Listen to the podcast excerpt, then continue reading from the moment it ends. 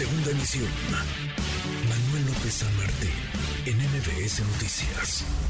¿Quién manda? ¿Quién gobierna mientras el presidente López Obrador está eh, aislado? Él eh, sigue tomando las decisiones, asegura Dan Augusto López. ¿Qué dice la Constitución? Le agradezco estos minutos a Francisco Burgoa, profesor de Derecho Constitucional en la Facultad de Derecho de la UNAM. Francisco, gracias. ¿Cómo estás?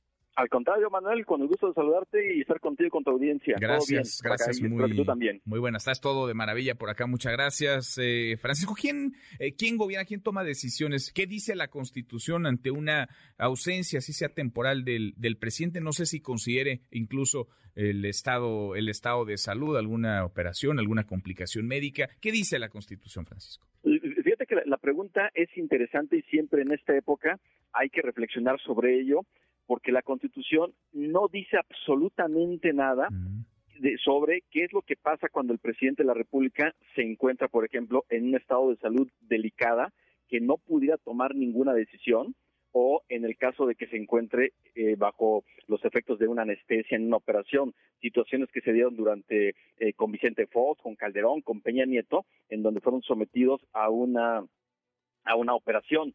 Entonces, en esos momentos realmente no existe un, un dispositivo en la Constitución que nos indique qué es lo que se debe de hacer en dado caso. Entonces, esa parte sí es importante tenerla en cuenta porque lo que sí dice la Constitución es cuando existe una falta absoluta por parte del presidente de la República y esta falta tiene que ver con que cuando exista, es decir, que el presidente de la República eh, pues se muera o que presente su renuncia o por alguna complicación definitivamente le impide poder tomar una decisión, poder gobernar, entonces el secretario de gobernación es el que deberá de asumir el mandato constitucional como presidente de forma provisional por un plazo máximo de 60 días. Provisional en ese escenario, en ese caso, pero digamos en el actual, una enfermedad del presidente López Obrador, la Constitución no dice no dice nada, entonces pues el presidente está a cargo, ¿no? O, o eso entendemos según lo declarado hoy mismo por Adán Augusto López en la mañanera.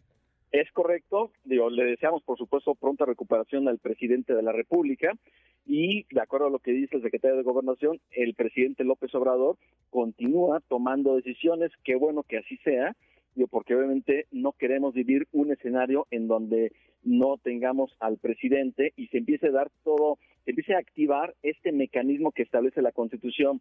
El secretario de Gobernación asume de forma provisional y el Congreso tendrá que eh, designar al presidente sustituto, es decir, aquella persona que va a concluir el mandato constitucional del presidente López Obrador hasta el 30 de septiembre del próximo año. Bueno, entonces nos queda nos queda claro, eh, dice hay una laguna, digamos, en, en términos de la Constitución, pero siguiendo la línea Mm, trazada, dibujada esta mañana por Adán Augusto López, el secretario de Gobernación. El presidente está consciente, el presidente está aislado, sí, pero está a cargo, está tomando eh, decisiones. Francisco, siempre un gusto escucharte, gracias.